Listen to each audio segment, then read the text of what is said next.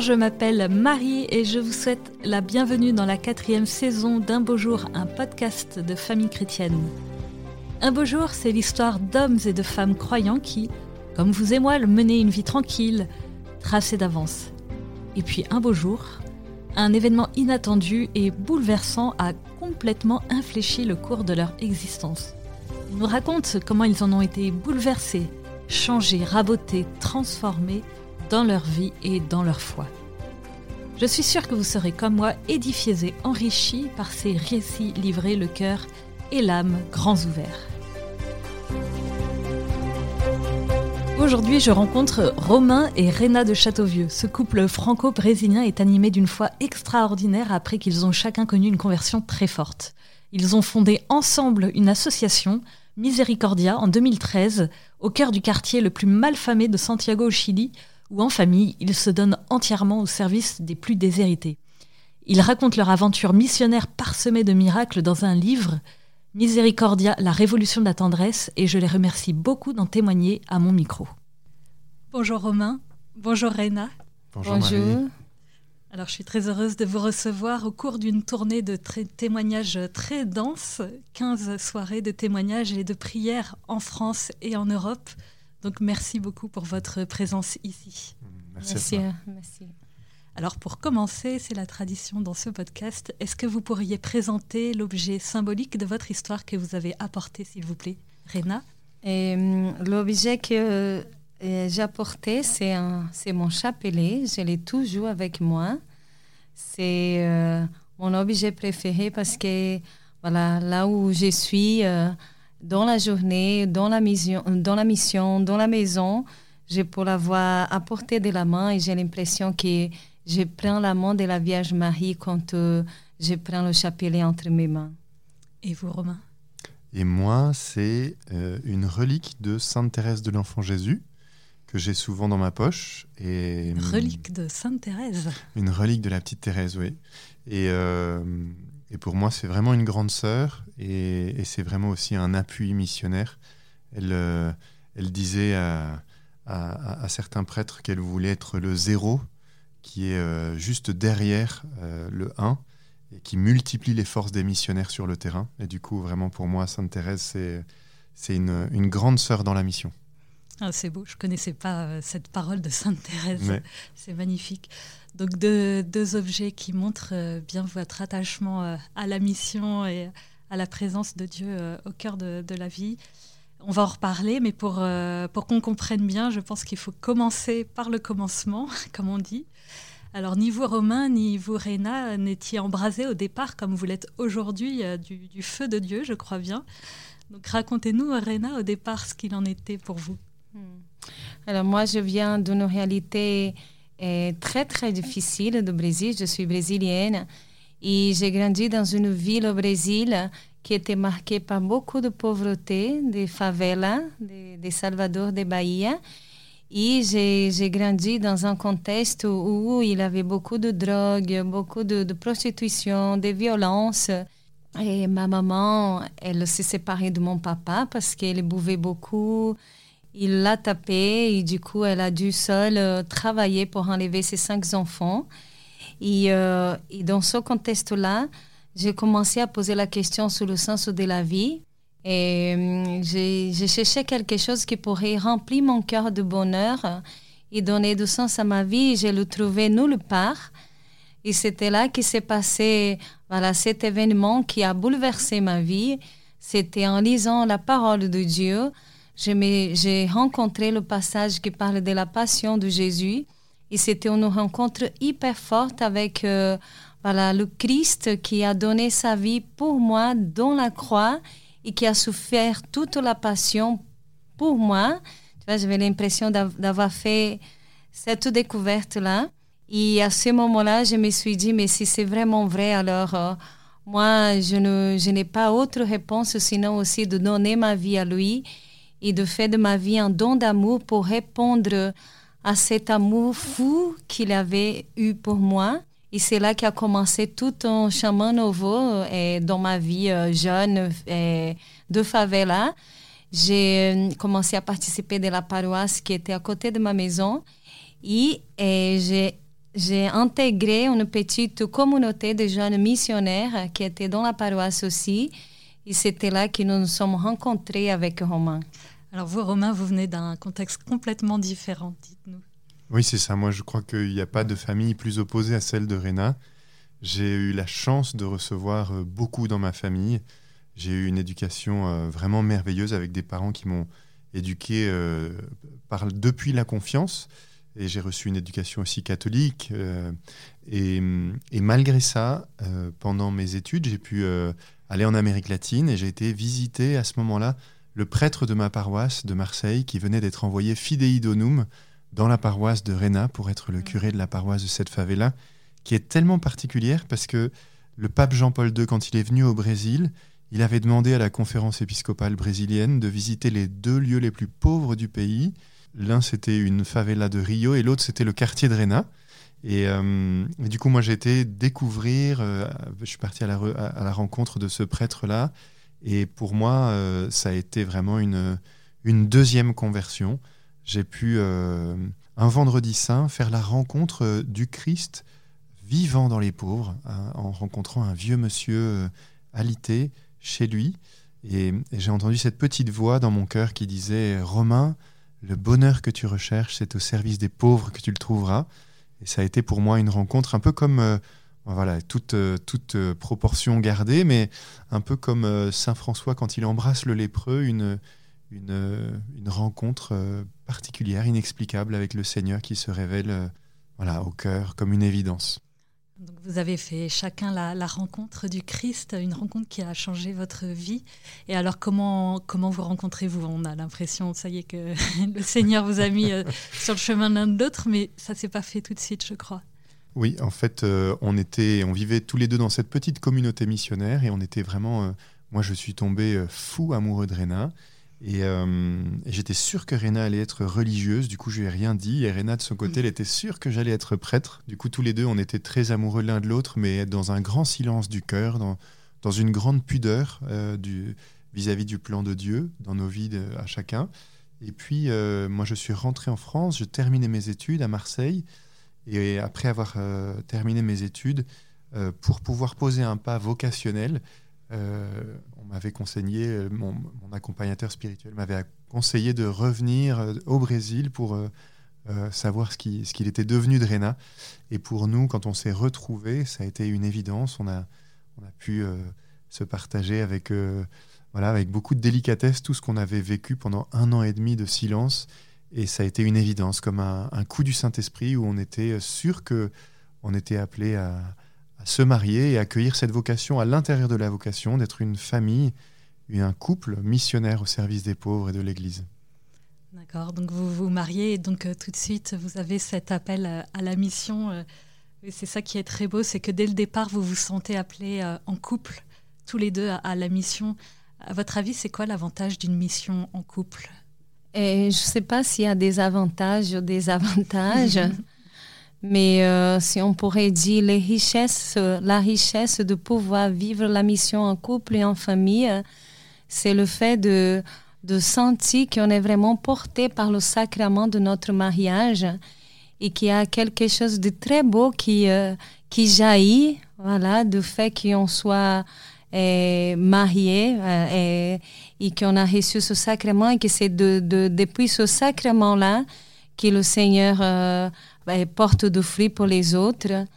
Et après, c'est vrai qu'avec les enfants, et la mission, elle prend toute une autre forme, disons, parce qu'on a l'impression dans, dans beaucoup d'endroits où on est passé, dans beaucoup de lieux où on a vécu la mission, que les enfants, ce sont des premières à ouvrir, ouvrir les portes et les cœurs des gens et vraiment, on est hyper touché de, de, de voir la, la, frappe missionnaire qui est une famille avec des enfants et qui va à la rencontre voilà, des pauvres, des petits et, et, euh, et qui va annoncer le Christ. Alors au départ, après votre mariage, votre, la mission prend quelle forme? Euh, Avec Réna, on avait un grand, grand désir du coup de, de concrétiser cet appel.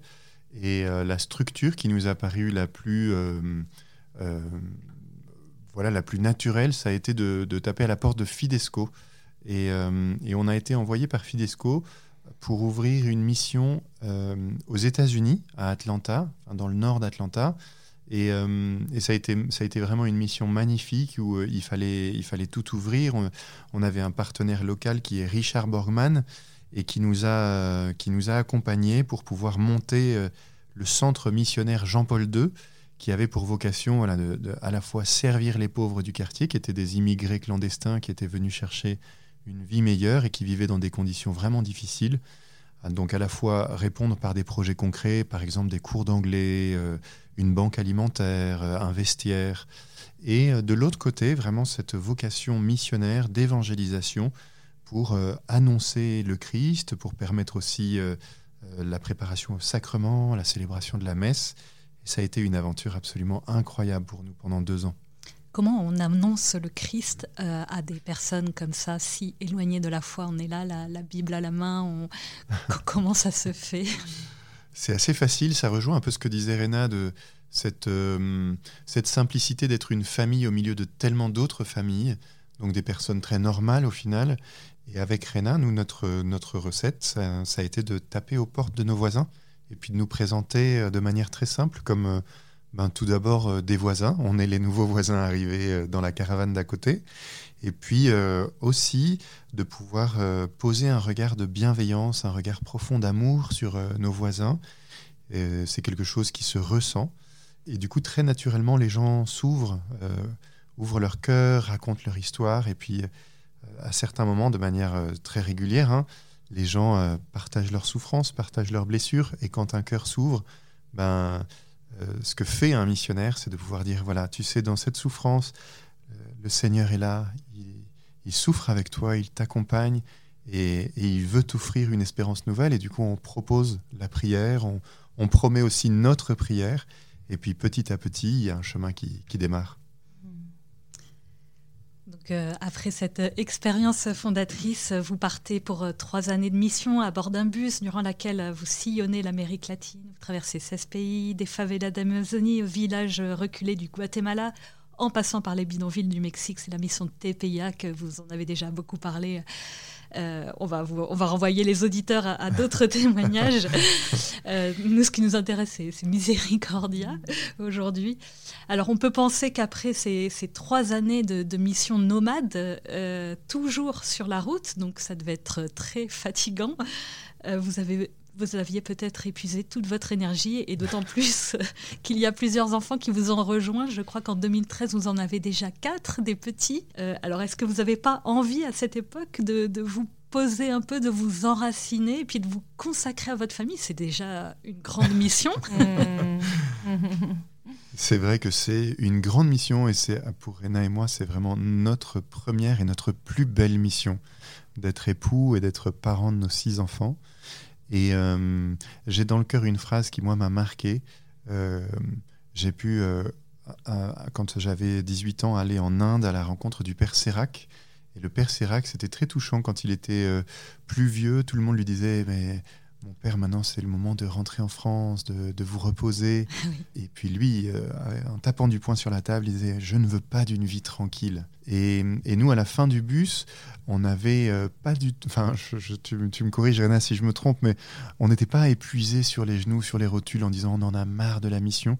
Bien au contraire, on était très attirés, on avait envie.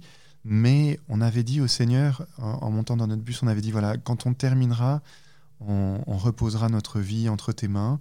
Et puis si tu veux, tu nous rappelleras, tu nous inviteras encore une fois à aller plus loin. Euh, et c'est ce qu'on a fait. On a pris euh, un temps de discernement, de recul, une semaine de retraite euh, ensemble. Et puis l'appel a été très clair. Le Seigneur vraiment nous a appelés à, aller plus loin, en eau profonde. Et, et puis c'est là qu'est né Miséricordia en 2013.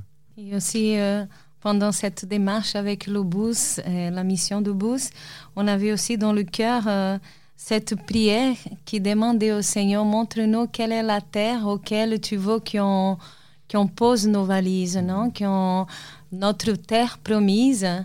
Et à la fin, en fait, c'était aussi dans cette dynamique-là de discerner quelle est la terre que le Seigneur veut qu'on s'installe, entre guillemets, pour pouvoir porter du fruit, et, euh, mais de manière fixe. Ah oui, d'accord, parce que vous aviez traversé 16 pays et, vous étiez ouvert à, vous installer là, n'importe où, en fait, là où le Seigneur vous aurait euh, indiqué. Et alors, euh, le Seigneur vous, vous dit quoi alors? bah, C'était beau parce que pendant cette, euh, ce temps de discernement, qui, qui, qui c'était pas juste une semaine, hein, c'est vraiment le fruit de plusieurs mois de prière, d'écoute. Il y a eu plusieurs propositions, des propositions dans plusieurs pays. Mhm. Et puis finalement, celle qui nous est parue le, le plus, la plus évidente, ça a été euh, l'appel du Chili. Voilà, on a reçu un appel concret. À ce moment-là, euh, quand on était au service du CELAM, de la conférence épiscopale de l'Amérique latine, pendant cette mission où on a traversé 16 pays, le prêtre qui était un peu la cheville ouvrière de cette mission-là, il était secrétaire général du CELAM en Colombie et il était chilien. Et du hmm. coup, euh, c'est lui qui, qui, nous a fait une proposition concrète en disant Venez rencontrer l'archevêque de Santiago, on aurait tellement besoin d'une famille missionnaire dans les quartiers difficiles de cette grande ville. Et, quand on y a été, ça a été, euh, voilà, ça a été très lumineux, ça a été très clair que le Seigneur nous, nous appelait là. Vous avez demandé à vos enfants aussi ou, euh, pas bah, À ce moment-là, ils étaient encore petits. du coup, voilà, ils nous suivaient. Quoi. Pas... D'accord. Et donc, vous fondez euh, Misericordia à Santiago du Chili, dans le quartier le plus pauvre et le plus malfamé de, de la mmh. ville, la Pincoya vous écrivez dans votre livre que c'est un véritable coupe-gorge où les taxis ne, s'aventurent pas. Euh, c'est complètement fou, on mm. se dit. Oui, et puis c'est beau parce que Miséricordia, ça a été fondé en février 2013 et euh, un mois avant l'élection du pape François. Pour nous, euh, ça a été vraiment. Voilà, on avait dans, dans le cœur Miséricordia comme le lieu où se rencontrent les œuvres de miséricorde corporelle et les œuvres de miséricorde spirituelle, du coup euh, le service des pauvres et l'évangélisation. Et puis on se demandait, bah, Miséricordia, avant le pape François, la miséricorde, c'était un peu voilà, un concept un peu poussiéreux du Moyen Âge. Et quand le pape François a été élu, euh, le, 17 mars, euh, son premier Angélus, en 2013, la miséricorde change le monde, elle le rend plus juste et, plus, et moins froid. Et pour nous, ça a été vraiment une, grande confirmation, une grande révélation. Et à ce moment-là, on avait effectivement choisi de s'installer dans ce quartier-là, qui, euh, voilà, aujourd'hui, euh, c'est un quartier qui a les meilleurs voleurs de voitures, le plus grand trafic de drogue. Toujours aussi. Mais c'est sans doute de là que le Seigneur, euh, un peu Saint Paul, qui dit là où le péché a abondé, euh, la grâce a surabondé. Et, du coup, on sent que le Seigneur a choisi ce quartier-là pour vraiment montrer que, c'est sa grâce, que c'est son œuvre, que c'est lui qui agit. Mm.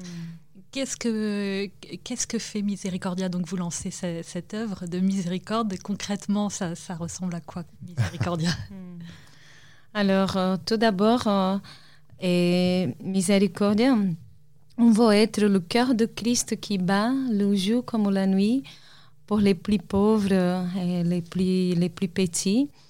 Et du coup, ça se concrétise dans des projets qui est à la fois de compassion, c'est-à-dire de services, de vrais services aux pauvres, et de l'autre côté d'évangélisation, où de manière explicite, on annonce le Christ, on annonce la foi. Et aujourd'hui, la mission au Chili, c'est la, mission la plus développée, la plus aboutie, parce qu'on a aujourd'hui le centre Miséricordia qui est construit. Et du coup, elle a une configuration particulière qui, euh, qui euh, montre un peu vraiment ce, ce qu'on veut être. Et parce qu'on a dans le milieu du centre, on a la chapelle est là construite, l'église, et tout autour, comme un bras, non, comme un bras, et, les, les salles et les différents euh, espaces pour, euh, pour les projets sociaux.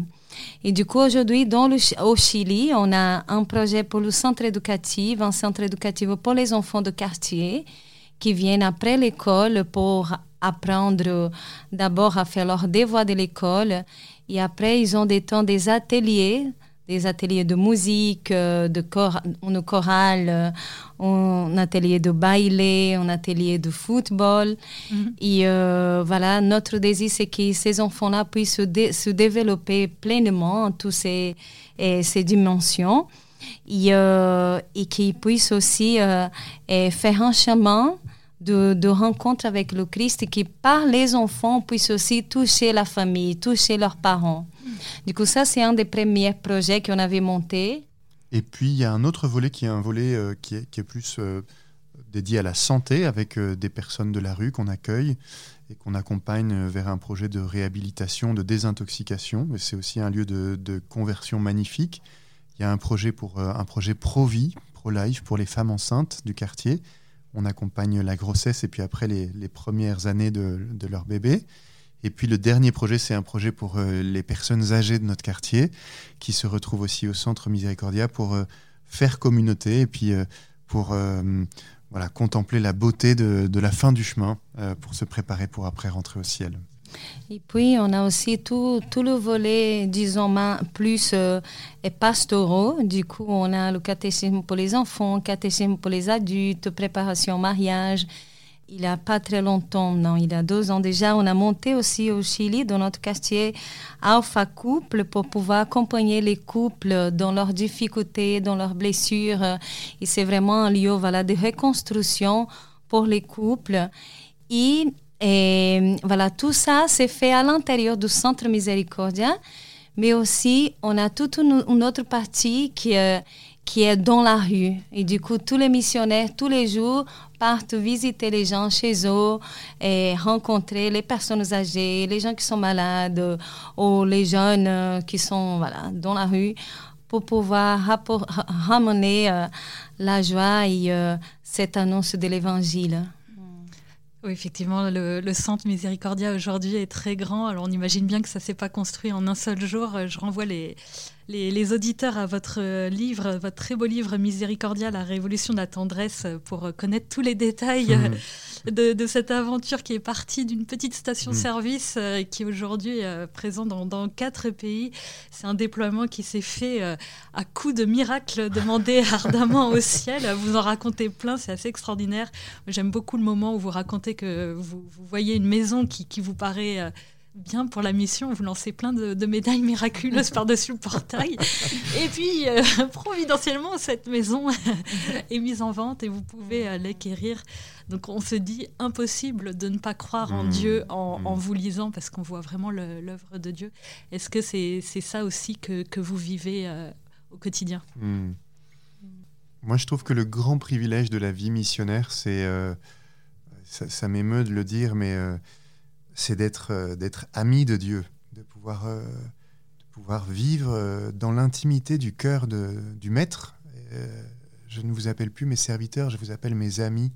Et euh, je crois que c'est notre plus grand trésor. C'est pour ça qu'on s'est mariés, c'est pour ça qu'on donne notre vie. Et, euh, c'est une, aventure fantastique, en fait, de pouvoir euh, être plongé dans l'intimité de Dieu qui déploie son royaume sur la terre et d'être témoin absolument fasciné de ce, que, de ce que fait le Seigneur. Et puis, dans le livre aussi, on dit, bah, on est comme des, petits-enfants qui regardent notre papa faire des choses extraordinaires. Et puis, on est fasciné parce que c'est le papa le plus fort du monde. Et, et c'est vrai, notre quotidien, c'est de, de, contempler. On, on, met toutes nos forces, toute notre énergie. Euh, l'œuvre de Dieu, elle est trempée, trempée de notre sueur, mais, mais c'est vraiment son œuvre. Et ça, c'est un privilège qui n'a pas de prix. Est-ce qu'il y a un miracle qui vous a particulièrement impressionné, euh, qui fait partie de, cette admiration justement pour Dieu? Hmm. Moi, les miracles qui me fascinent le plus, c'est c'est bien évidemment, bon, les miracles, on en a vu beaucoup, hein, les miracles surtout liés à la providence, où euh, tout semblait perdu, et puis d'un coup, le Seigneur permet à travers sa providence que ça se débloque et que ça marche. Mais moi, je crois que les miracles du Seigneur qui me fascinent le plus, c'est, c'est les vies qui sont transformées, les conversions, les pécheurs qui reviennent à la lumière, des vies qui étaient perdues, qui étaient vraiment euh, prises euh, sous, sous, sous les chaînes du péché. Est-ce que vous avez un exemple? Oui, moi, j'ai, on a depuis euh, pas longtemps, avec Rena, on est parrain d'une jeune fille qui s'appelle Yendeli, qui est, euh, qui est la, petite fille d'une des plus grandes trafiquantes de notre quartier. Et, euh, et le samedi après-midi, on, organise des, des, jeux dans la rue avec les enfants. Et du coup, il y a très longtemps, dans les premiers moments de Miséricordia dans ce quartier-là, on a rencontré Yendeli, qui était une vraie terreur. Euh, et, qui s'est pris mystérieusement d'affection pour nous, et puis pour moi en particulier, peut-être par le manque de figure paternelle. Et quand, quand elle a planté l'école, quand elle est vraiment, elle a commencé à déraper à l'âge de l'adolescence, on a retrouvé Yendeli, et Rena, avec une grande audace missionnaire, lui a dit, mais, mais si tu as tout raté, si tu as tout planté, Est-ce que tu viendrais pas au catéchisme? Il faut de l'audace missionnaire. Ah oui, ah oui, oui, oui, bah, droit au but. voilà, et puis euh, Yendeli a accepté, je pense, par euh, grand amour pour euh, Rena, pour moi, et elle a été très assidue et elle a vécu une véritable conversion. Et le jour de son baptême, c'était absolument incroyable de voir cette jeune fille de 17 ans recevoir le baptême, être lavée de tous ses péchés, et puis derrière a suivi sa petite sœur, sa maman aussi a fait des petits pas vers l'Église, mais c'est fascinant de voir comme le Seigneur n'a pas de limite, n'a pas de barrière, la miséricorde. Vraiment, euh, c'est un torrent que rien n'arrête.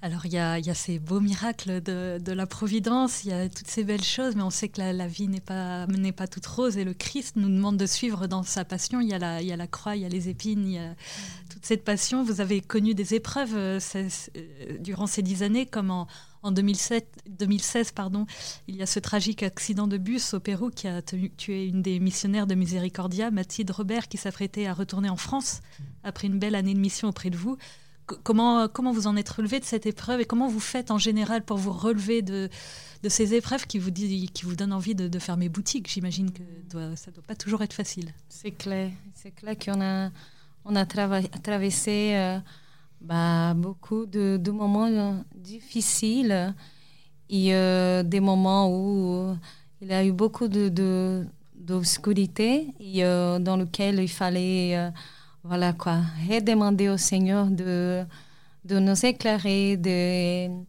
bah, donner des signes aussi, des moments où on ne savait plus où y aller. Euh, et, euh, je pense que, que, pour nous, à chaque moment où il a eu voilà, des épreuves euh, grandes, c'était aussi source de beaucoup de croissance. Hmm. Et je pense que la plus grande croissance, c'était le fait de pouvoir, à travers la souffrance, s'est approché un peu plus de la souffrance de Christ et euh, en fait euh, de, de, se rendre compte qu'en fait il n'y a pas et, il a pas vraiment de vrais fruits s'il n'a pas la croix aussi que c'est un mystère dans le mystère de Dieu dans, son, dans la construction de, de, son royaume et comme le Christ a accepté aussi de passer par là pour pouvoir nous donner la vie éternelle et aussi pour nous, on a l'impression que, que il fallait passer par ce chemin épineux. Et, je pense qu'il y aura encore plus, hein, qui n'est pas encore fini, mais qu'à chaque fois, le Seigneur donne euh, une abondance de grâce, une abondance de, de, clarté aussi. Et, euh, et, pour cela aussi, on est très reconnaissant.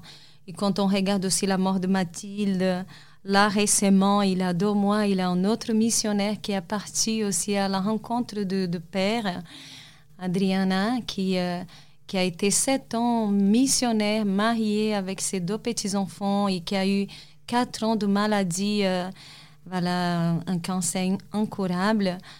Et, quand, euh, voilà, c'est très mystérieux, mais on a l'impression aussi que, grâce à ces vies, à ces, souffrances, et euh, c'est ça qui permet aussi que Miséricorde continue de, de de grandir, de porter du fruits. Et voilà. Et... Le Christ ne on a l'impression qu'il faut la souffrance. Euh, c'est obligé, du coup, de, de souffrir pour, euh, pour euh, que ça porte du fruit. Mm, bah, moi, je pense que c'est un, un mystère, du coup. C'est quelque chose qu'on ne comprendra jamais dans sa totalité. Et nous, à nous toute petite échelle, on est, on est quotidiennement confrontés à la souffrance du juste aussi, un peu celle de Job, de, des innocents. Voilà, des innocents, de pourquoi. Et, et, je pense qu'il y a une posture de confiance, de, vraiment de, regarder le Maître, de regarder euh, le Seigneur qui est, mort sur la croix, qui a vécu la passion pour nous donner la vie. Du coup, il y a une posture de confiance et puis il y a une posture de, on n'aura pas toutes les réponses ici-bas, mais, mais au milieu de ces souffrances qui, je trouve, prédominent, c'est la joie chrétienne, c'est la joie de l'évangile. Et du coup, le Seigneur est toujours euh, aussi euh, très généreux là-dedans. Et hum, un peu pour euh, sur la question précédente aussi, je trouve que dans les ténèbres qu'on a, qu'on a pu traverser à certains moments, il y avait aussi cette, cette présence très forte du Christ dans, dans, la tempête, avec les disciples qui ont peur, et puis le Christ qui dit N'ayez pas peur, c'est moi, et qui après euh, appelle Saint-Pierre, qui lui dit Viens. Et Saint-Pierre qui est capable, après avoir traversé la, tempête, après avoir euh, écouté ce N'ayez pas peur, est capable de marcher sur les eaux. Et je pense qu'il y a quelque chose aussi là-dedans d'être éduqué à la confiance à travers la tempête, à travers les souffrances, pour pouvoir suivre le Christ plus loin. Donc la, Fondation Miséricordia, c'était donc en 2013, février 2013, ça fait dix ans. Et vous êtes toujours à l'œuvre dans, la mission. Est-ce que euh, vous êtes toujours euh, plein d'énergie euh, Où puisez-vous cette énergie déjà? Et puis, est-ce que vous êtes encore parti pour 10 ans de, mission? C'est interpellant quand même, hein, parce que quand on se dit, mais comment, comment faites-vous? Bah, bah, c'est pas évident de, de, mettre des mots sur ces choses qui sont tellement profondes mais on a le cœur tellement brûlant en cœur euh, on a oh là là nos cœurs brûlent d'une ardeur euh, missionnaire d'un désir de si on, aurait plus de vie plus de vie on, on donnerait et on sent un bonheur, une plénitude dans cette vie que moi, je ne changerai pour rien au monde. Et du coup, voilà, est-ce que c'est pour 10 ans C'est pour euh, le temps que le Seigneur veut, vaut. Et euh, on s'est dit pour toute la vie, jusqu'à l'éternité. Et euh, voilà. Oui, et après, je pense que aussi, euh, bah, il y a le cœur qui brûle, il y a ce désir de la mission, et puis aussi on est très très humain, euh, comme toi Marie, puis comme euh, tous ceux qui nous écoutent. Et du coup, c'est fatigant aussi d'être parent de six enfants, c'est fatigant aussi la mission. Il y a cette sagesse aussi petit à petit d'apprendre à, à, se reposer. Le repos est aussi de Dieu, et du coup, on fait aussi attention à ça. Et, mais vraiment. vous prenez des temps de, repos? Oui, bah oui, oui, oui, on fait attention aussi à être vraiment euh, des temps pour notre couple, des temps pour euh, nos enfants. On part en vacances. Ah oui Oui, on part en vacances. Euh, on, aime beaucoup, beaucoup. C'est vraiment un grand bonheur d'être en famille, juste ensemble avec nos enfants. On fait vraiment attention à ça. Et, et, mais je crois vraiment que, en tout cas, c'est ce que, ce que j'expérimente. Réna, tu pourras dire de ton côté, mais j'expérimente, moi, que c'est vraiment l'Eucharistie est, est, source d'une d'une force surhumaine. Et c'est hum, voilà, je, je, je, peux en donner témoignage parce que parce que voilà, le, le fait d'adorer chaque jour l'Eucharistie et de le recevoir, hum, le Seigneur multiplie les forces, le Seigneur multiplie l'intelligence, le Seigneur multiplie la créativité. Et, euh, et ça, vraiment, je crois qu'on est complètement addict maintenant. et, hum, et c'est la clé de tout. Et Mère Teresa disait, mon secret, je prie ben, nous, c'est pareil, vraiment. Notre secret, c'est prier. Hmm. Et que le service, euh, toutes les missions que nous faisons auprès des pauvres, au lieu d'être un, lieu qui nous épuise, c'est au contraire un lieu qui nous nourrit et qui nous remplit de bonheur parce que on a vraiment, voilà, ça aussi on a appris de Mère Teresa, non? De, de, vraiment contempler et être nourri par le Christ qui est présent donc c'est lui qui souffre et, euh, et, du coup ça nourrit nos âmes. Et maintenant que vos enfants, les, les plus grands, sont, sont grands, l'aîné à quel âge? Euh, L'aîné, il a 15 ans. Ouais. Comment vous, vous les, les incluez dans, dans, cette vie de mission? Alors euh, aujourd'hui, ils ont voilà, une vie normale d'enfants, ils vont à l'école, bah, comme tous les, les, jeunes ados. Et ils nous accompagnent dans la mission, dans, dans, les moments où ils peuvent. Et dans la semaine, voilà, c'est plus compliqué. Dans le week-end, par eux-mêmes, parfois, ils veulent y aller tout seuls, aider dans les activités qu'il y a le samedi euh, avec les enfants du quartier. Et euh, on sent vraiment qu'ils grandissent hyper bien et qu'ils vivent hyper bien le fait qu'on soit missionnaire, qu'on vive dans un quartier pauvre. Ils vont dans une école qui n'est pas dans le quartier, qui est à l'extérieur du quartier. Et, euh, ça aussi, c'est euh, source de, bah, de beaucoup de joie pour eux, non? Et, on sent qu'ils sont, bien, quoi, qu'ils grandissent bien. Comment cette mission, elle, vous transforme humainement et spirituellement?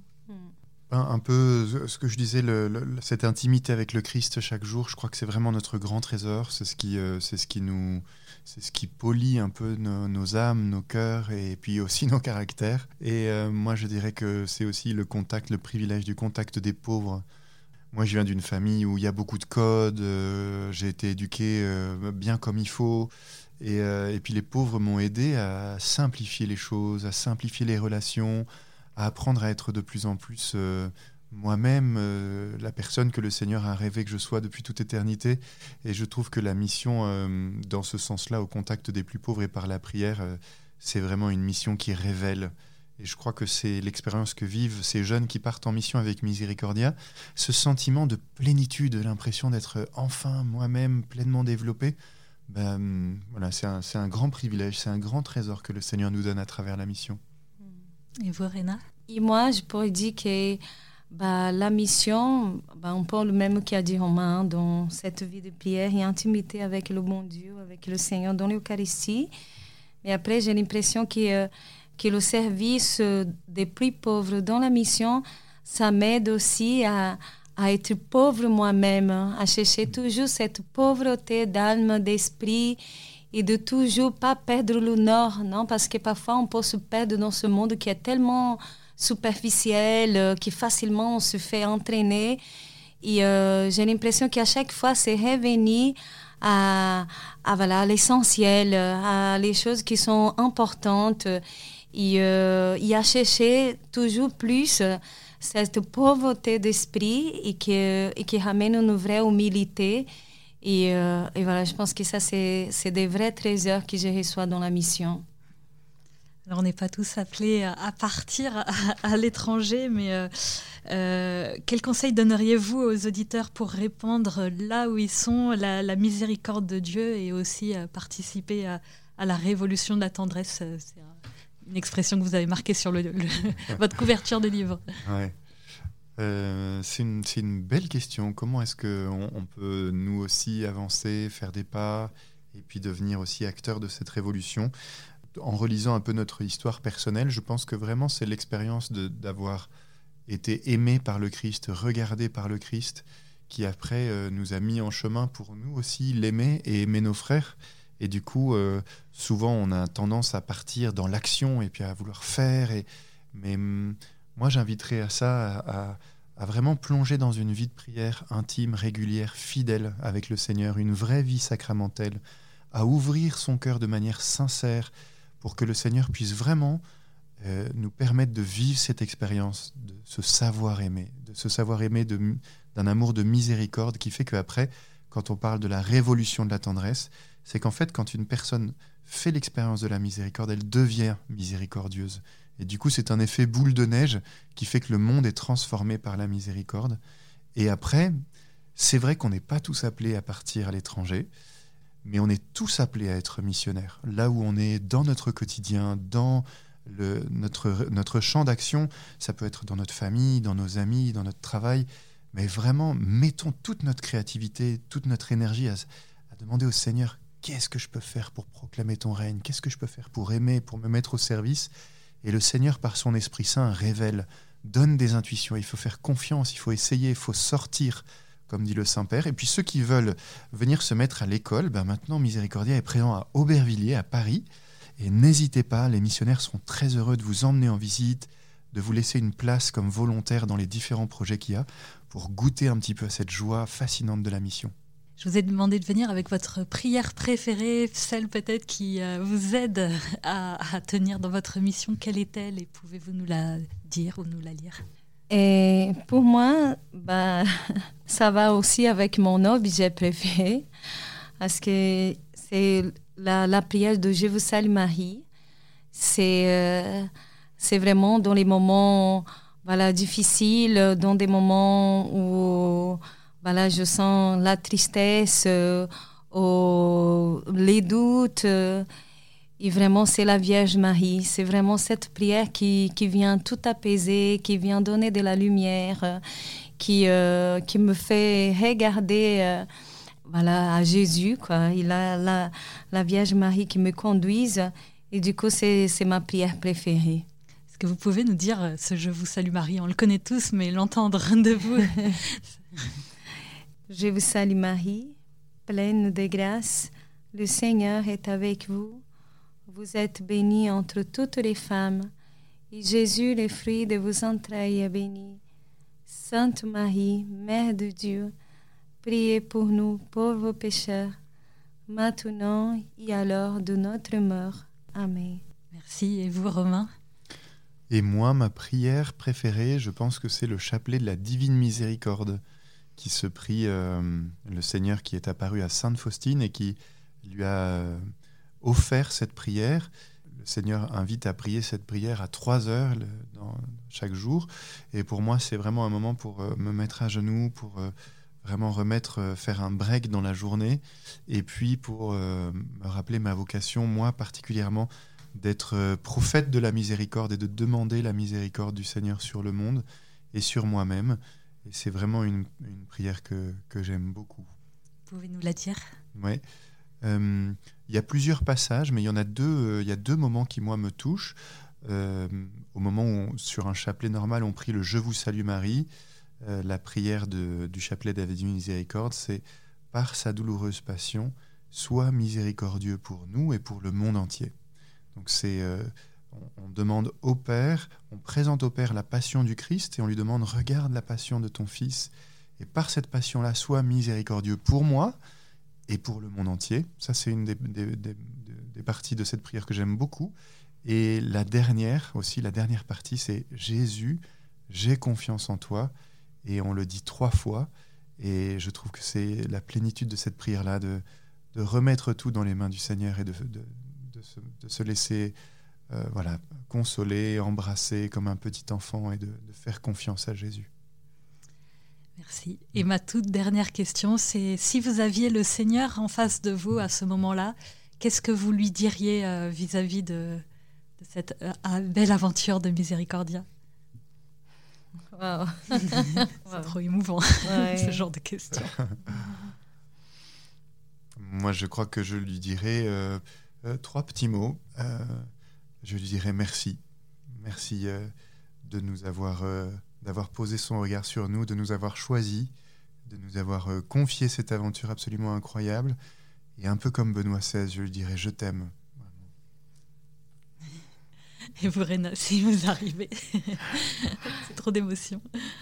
Je pense que je ne sais pas si j'aurais des, des, voix pour dire des mots, mais je tomberai dans ses bras en lui aussi, je lui dirais, je t'aime Jésus. Merci beaucoup. C'est hyper émouvant. merci Romain, merci beaucoup Réna pour ce très beau témoignage. Merci Marie.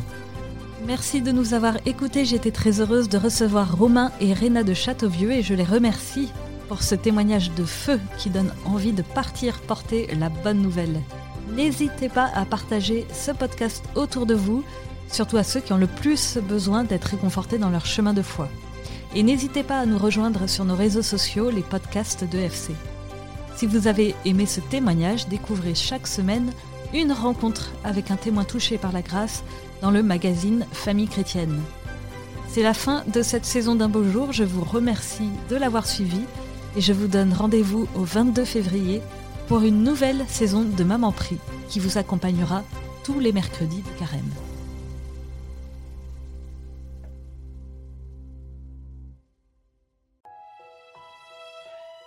Famille chrétienne vous invite à vivre le temps de carême avec ses contenus dédiés. Articles, podcasts, vidéos, newsletters vous aideront à méditer et à vous recentrer sur l'essentiel. N'attendez plus et abonnez-vous au magazine à partir de 2,90€ par mois rendez-vous sur boutique.famillechrétienne.fr.